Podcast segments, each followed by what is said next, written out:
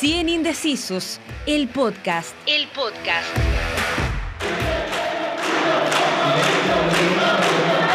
Fueron unas de las movilizaciones más importantes desde el retorno a la democracia. La lucha por una educación gratuita y de calidad o la igualdad de oportunidades de ingreso al sistema de educación superior son solo algunas de las demandas que desembocaron en las masivas protestas estudiantiles del 2006 y 2011, y también durante el estallido social del 2019, que dio paso al acuerdo por la paz para una nueva constitución.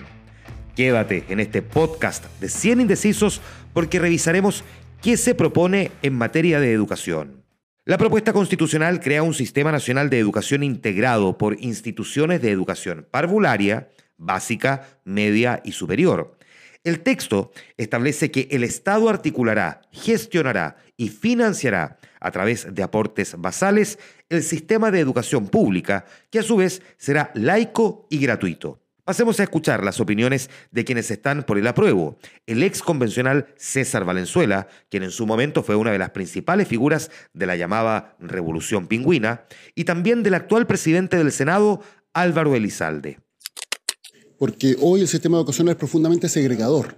Y la nueva constitución consagra un estándar de derechos que no existe en la actual constitución. Y el derecho a la educación es fundamental porque hoy el sistema de educación es profundamente segregador y es evidente que no entrega las mismas herramientas a todos. Hay una distinción conforme al origen social de las niñas, niños y adolescentes, una discriminación que es claramente inaceptable.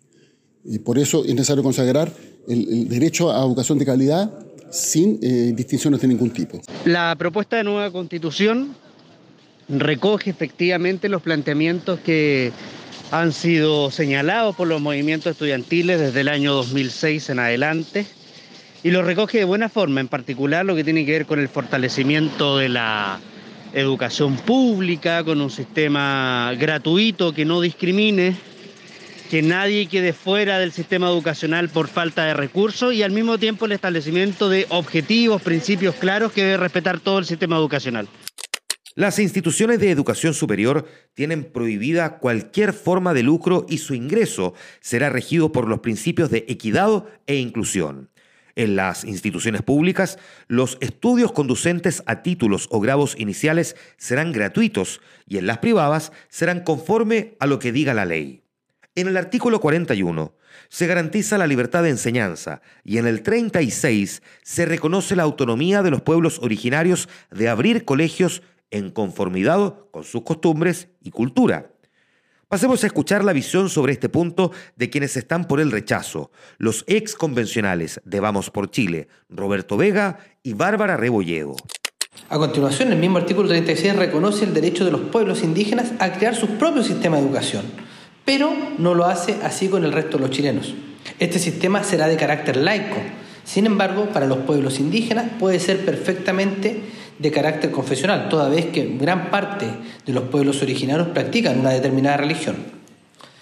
A continuación, en el artículo 37 se crea el sistema de educación superior. Este principio nuevamente omite algo que ha sido la gran lucha de, la de los estudiantes universitarios, que es la gratuidad universal, pues solamente establece que habrá financiamiento para aquellas universidades que determine la ley, es decir, queda en manos de los políticos determinar quién tiene y quién no tiene financiamiento.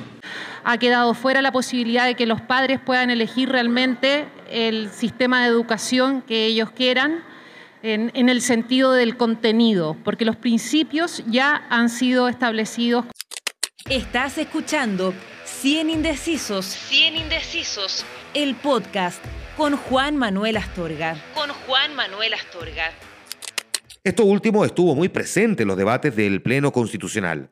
Escuchemos a la ex convencional de Vamos por Chile, Catherine Montealegre, y a la ex convencional del Pueblo Constituyente, Loreto Vallejos. Ambas fueron parte de una acalorada discusión el 11 de mayo del 2022 dejar en evidencia que querían cerrar los establecimientos privados y subvencionados y que no han creído nunca en el derecho preferente de los padres a educar a sus hijos, encontraron la mejor estrategia.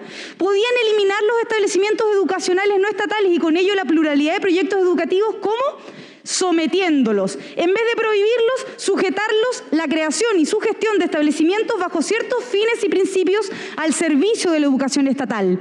¿Y cuáles son estos principios? Se preguntarán ustedes obviamente sus principios cargados de ideología. Es imprescindible comprender que tener un sistema de educación robusto es una urgencia y uno de los principales desafíos del futuro.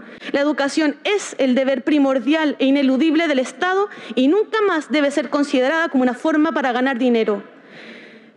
Considerar a la educación pública como el eje estratégico del Sistema Nacional de Educación, dotándola de financiamiento basal, eliminar el lucro y consagrar la libertad de enseñanza, tal como se entiende en el resto del mundo y no como nos han dicho.